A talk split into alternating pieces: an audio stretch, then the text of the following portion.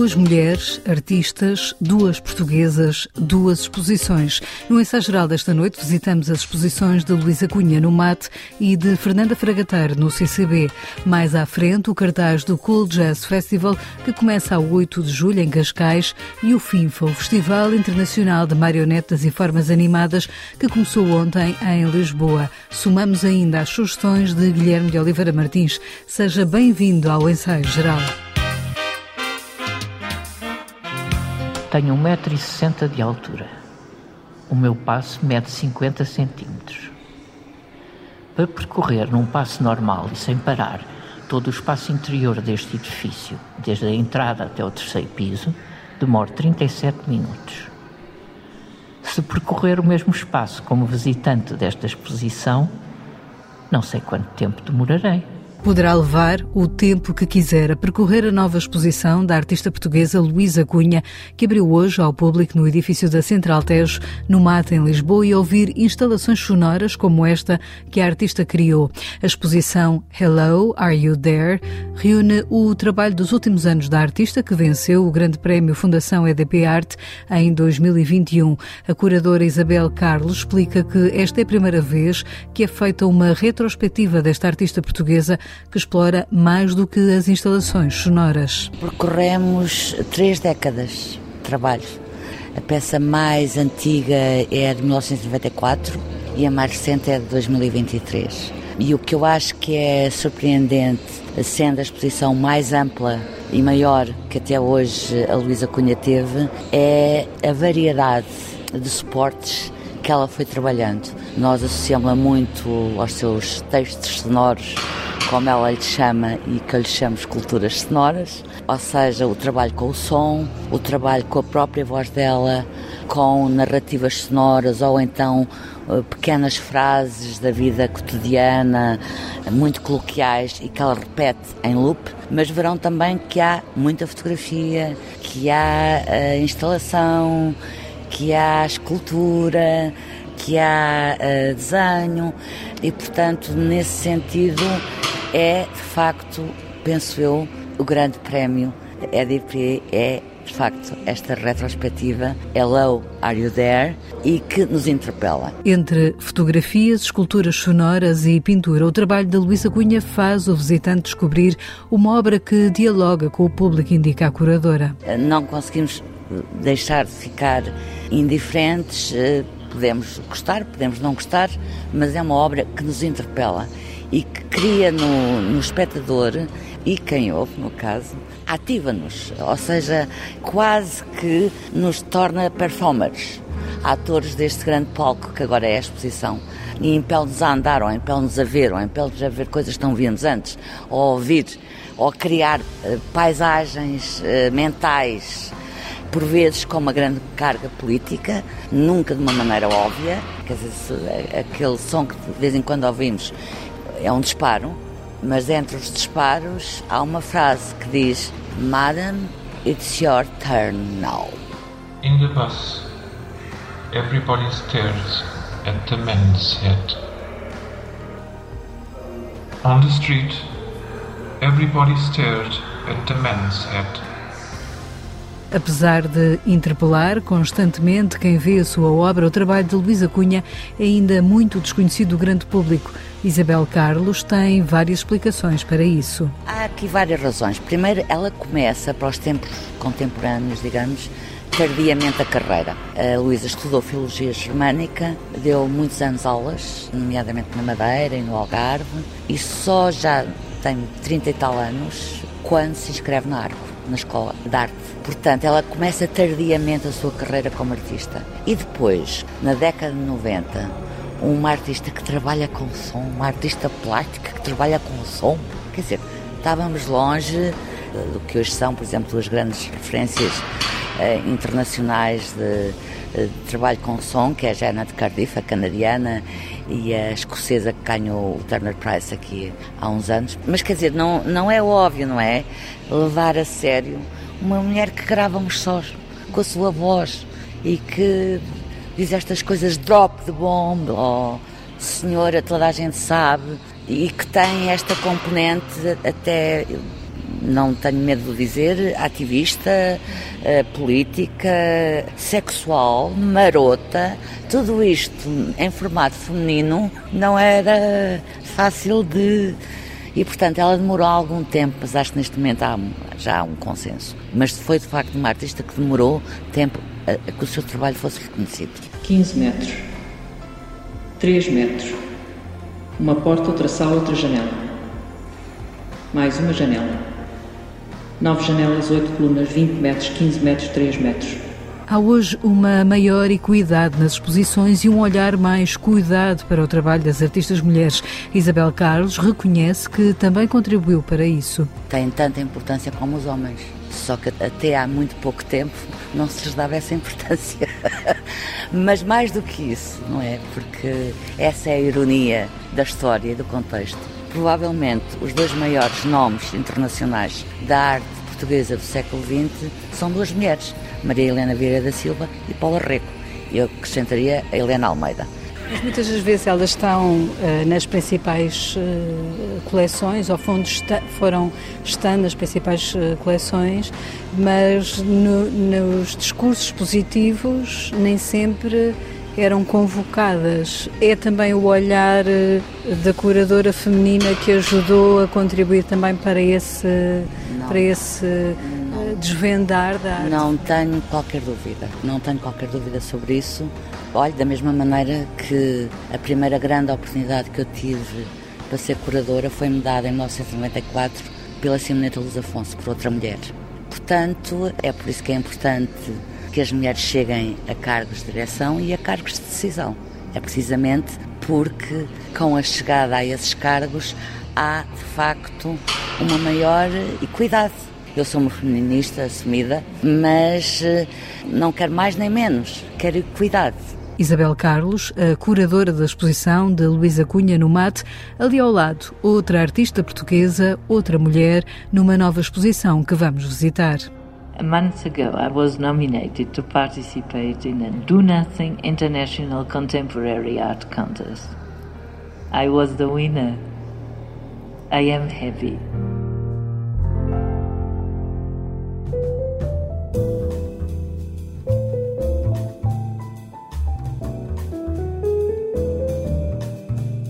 Fernanda Fregateiro apresenta-se em nome próprio no Centro Cultural de Belém, a convite da Fundação Serrazalas Antonino e Cínia de León, em Espanha.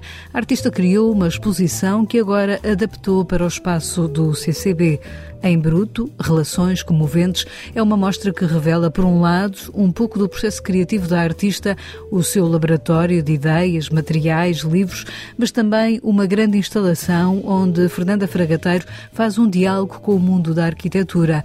A entrevista ao ensaio geral, a artista explica a primeira sala, onde dentro de caixas está um pouco do que é o seu ateliê de criação. Eu acho que é muito uh, importante darmos pistas às pessoas, não é? Sobretudo que o meu trabalho há um lado mais abstrato e mais hermético e, portanto, à primeira vista há uma superfície que muitas vezes as pessoas não conseguem ultrapassar e não conseguem perceber qual é a profundidade dessa superfície.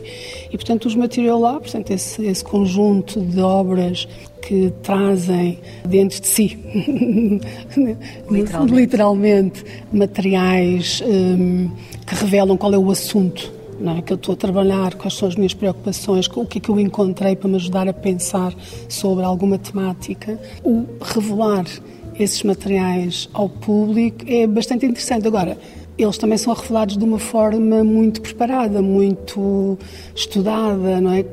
No fundo, quase como quem faz uma pintura, como, como se eu pegasse nos meus materiais e, e os organizasse de uma forma, pronto, que está um lado estético, há um lado político, há, tem uma série de componentes, mas, mas que são bastante controlados por mim, não é? São bastante construídos. Ou seja, o ateliê é um pouco mais desarrumado. Por acaso, o meu ateliê é bastante arrumado. No espaço seguinte, o visitante encontra uma sala de leitura com alguns dos livros que são a referência para Fernanda Fragateiro. Muitos deles são de arquitetura, a arte com a qual a artista entra em diálogo na última sala da exposição, onde, numa grande instalação de madeira, estão inscritos títulos de obras de arquitetos que foram importantes no percurso da artista. Ao fazer este trabalho, senti que estava a regressar, de algum modo, às primeiras instalações que eu fiz, em que usava também a madeira, eh, usava uma relação muito forte com a arquitetura, com espaços em ruínas, com as dinâmicas de construção e de demolição. Eu começo nos anos 80, que é uma altura em que a cidade de Lisboa está a sofrer grandes processos de transformação. Existiu o fogo do Chiado, por exemplo, que eu não me esqueço, em que pôs à vista os esqueletos das construções, mesmo no centro da cidade. E, portanto, o meu trabalho foi muito influenciado por essas dinâmicas e também eu tive sempre uma relação muito forte com o espaço, com a paisagem. Ter nascido junto ao Rio Tejo, ter tido uma infância muito livre em termos de circulação e da relação com o espaço natural, com o rio. Eu acho que tudo isso informa, informa o meu trabalho. Mas há aqui um lado de ruína, ou seja, a questão da ruína também lhe interessa. A ruína e a construção eu não consigo separar, não é? E nessa ideia de processo as duas coisas estão juntas. E também me interessa muito a ideia de aprendermos com o fragmento, quer seja um fragmento de uma parede, quer seja um resto. De... Também tem a ver com a forma como nós trabalhamos e aprendemos com a história, porque aquilo que nos chega também são fragmentos, não é um contínuo. Com curadoria de Alfredo Puente, a exposição de Fernanda Fragateiro no CCB é uma das várias exposições que estão, neste momento, em simultâneo, abertas ao público, de artistas mulheres. Fragateiro destaca o facto e mostra-se satisfeita. Finalmente, as artistas mulheres portuguesas têm espaço nas instituições, nos museus, porque não tinham. Era muito raro encontrar, sobretudo ao mesmo tempo, várias exposições antológicas, exposições grandes, exposições importantes de mulheres artistas. Eu que já tenho 60 anos, vivi momentos muito difíceis porque não havia espaço. Até podia haver algum interesse no meu trabalho, e sim, sempre senti que havia interesse no meu trabalho e respeito pelo meu trabalho, mas não havia espaço. O espaço estava tomado por um grupo de curadores, um grupo de artistas, de diretores de museus, que normalmente eram, eram também homens, não é? Eu penso que a grande, a grande, o grande momento assim mais de ruptura dá-se com a Isabel Carlos, quando ela, como curadora, tem alguns projetos com algum poder e com alguma relevância, em que a Isabel, estamos a falar mesmo no princípio dos anos 90, a Isabel decide, por uma questão política, de defender, promover, de defender, de chamar as mulheres artistas para o espaço público. Poderá ver esta exposição no CCB até 10 de setembro.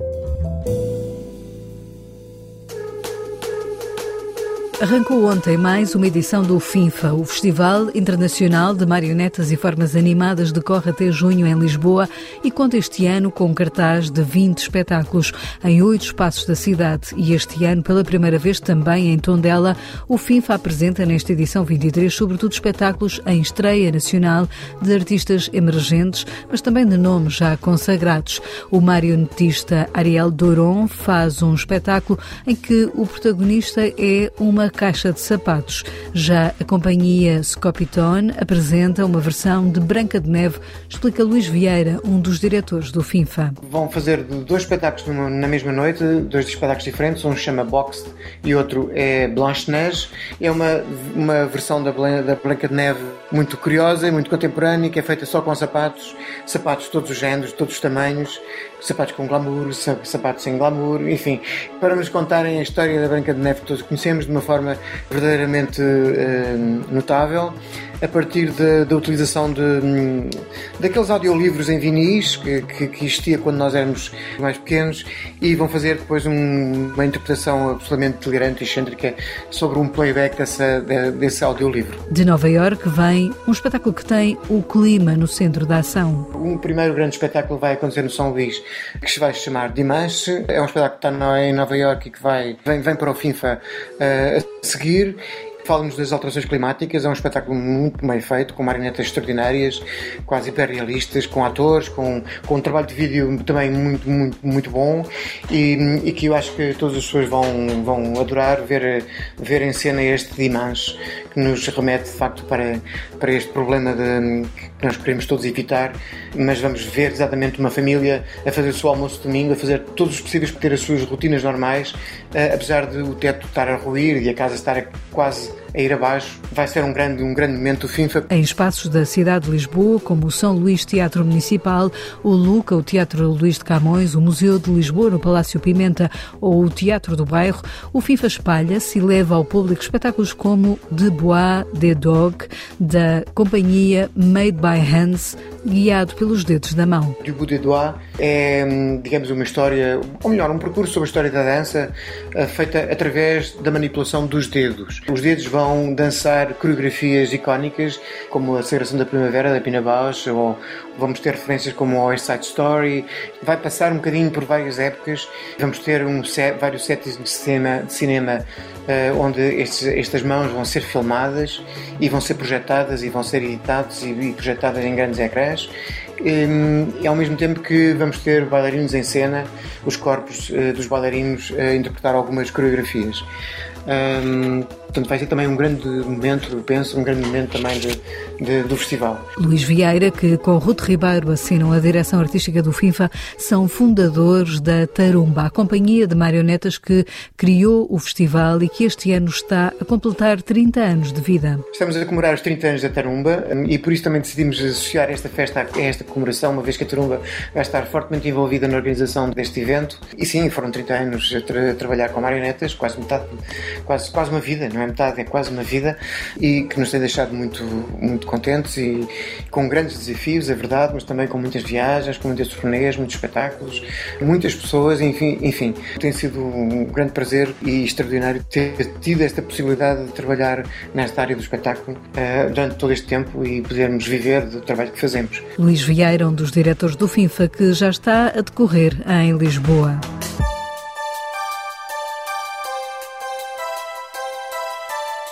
No ensaio geral, escutamos agora as sugestões de Guilherme de Oliveira Martins, o nosso colaborador do Centro Nacional de Cultura. Fala-nos hoje, entre outras coisas, da nova exposição que Rui Chaves tem na Gulbenkian. Celebramos esta semana o Dia Internacional dos Museus, iniciativa do Conselho Internacional de Museus, o ICOM, este ano a partir do tema Museus, Sustentabilidade e Bem-Estar. Há muitas iniciativas que se prolongam até ao final da semana em todos os museus, mas destaco especialmente Chafes Giacometti, Gris, Vide, Cri, na Fundação Carlos Gulbenkian, com curadoria de Helena de Freitas e projeto expositivo de José Neves. O título tem três palavras de um poema de Alberto Giacometti Trata-se de um encontro emocionante de dois grandes artistas separados pelo tempo, mas unidos na inspiração. O Chafes, que nasceu em 1966, ano da morte de Giacometti, apresenta-se aqui como no encontro natural.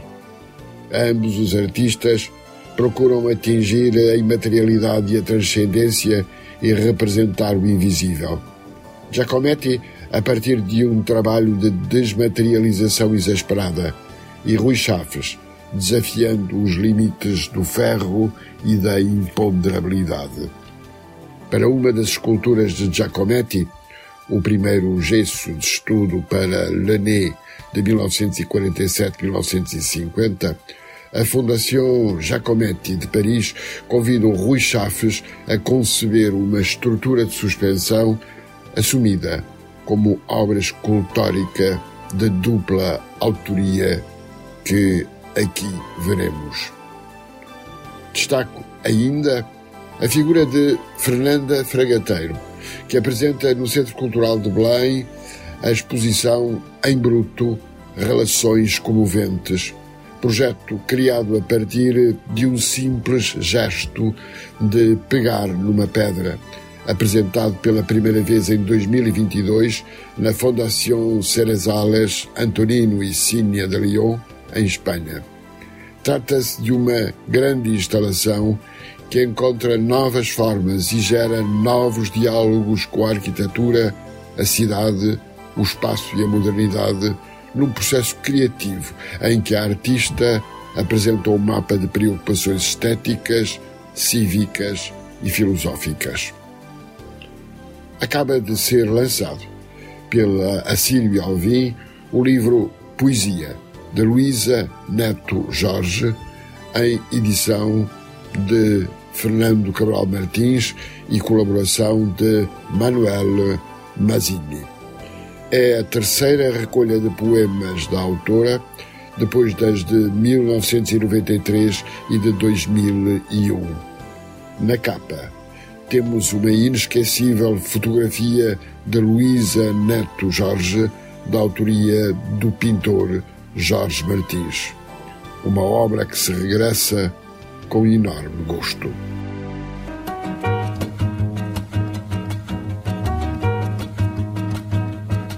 O Festival Cool Jazz está de volta e com ele um cartaz recheado de estrelas. Cascais acolhe o festival a partir de 8 de julho com o espetáculo de Lionel Richie. Ao longo do mês vão passar pelo Hipódromo Manuel Possolo nomes como os Kings of Convenience, Van Morrison, Ben Harper e muito mais. Carla Campos, a promotora do Cool Jazz, adianta mais novidades. Aos domingos o festival alarga-se a outros espaços e terá sessões gratuitas. O festival que é no Parque Machal Carmona e, e, e, no hipódromo, porque são os dois espaços o mesmo espaço. Eles estão uh, situados no bairro dos Museus de, de, Cascais e onde também em frente ao uh, hipódromo está o Museu Casa de Histórias Paula Rego. E por isso já há uns anos atrás que lançámos este projeto novo das Cascais Lazy Sundays ao domingo, entre as 19 e as 21 dos domingos. É um, um acesso gratuito ou seja, tem uma vontade que o festival tinha de dar um espaço com programação gratuita ao público e também lançámos esses artistas desse palco, que será a Mariana Norton, a Filipa Calrão e a Sara. Pelo Cool Jazz passam também este ano outros nomes portugueses, aqui avançados por Carla Campos. Anunciámos também o concerto de abertura de Ben Harper, que é o Bruno Pernadas. Eh, no dia de Nora Jones, o concerto de abertura será João Só e que tem uma convidada especial que é a Mónica Teutónio. Também no dia da música portuguesa, neste cartaz, ou um dia que é especialmente dedicado à música portuguesa, é o dia 27 de julho, com o Tiago Tencourt e a Nena e hoje anunciámos que a Nena traz como convidada a Joana Almirante. A décima edição do Cool Jazz tem mais artistas portugueses em cartaz ao longo dos sete dias em que decorre o festival, indica Carla Campos. O cartaz, além dos artistas headliners internacionais e de, de grande espectro internacional e de renome, sempre temos a maior presença, sem dúvida, é da música portuguesa, porque o festival tem sete noites, cada noite tem três concertos eh, por noite e desses três concertos, dois uh, são de música portuguesa e depois tem o headliner internacional. Portanto, a maior parte da música é sem dúvida música portuguesa. Eh, quando eh, escolhemos a música portuguesa como o concerto de abertura para cada noite, esse estilo ou essa banda portuguesa que é convidada a participar, ela tem que fazer um fit e, e, e ter a ver com aquilo que com o artista que se apresenta internacional. No caso, por exemplo, dia 8 de julho, o Lionel Richie eh, terá como concerto de abertura o Philip Carson, que é um artista português, mas que está no seu estilo mais pop, eletrónica, disco, pop, anda mais ou menos à volta disso, que é para fazer sentido com o estilo da música do Lionel Richie. Depois assim por diante, no dia de Kings of Convenience, temos as Golden Slumbers, são três artistas portuguesas que formam este, este trio Golden Slumbers e que bate com o estilo dos Kings of Convenience. E é com as portuguesas Golden Slumbers que fechamos hoje o ensaio geral que teve sonorização de José Luís Moreira. Voltamos de hoje a oito dias com novas sugestões culturais para si. Até lá, boa noite e bom fim de semana.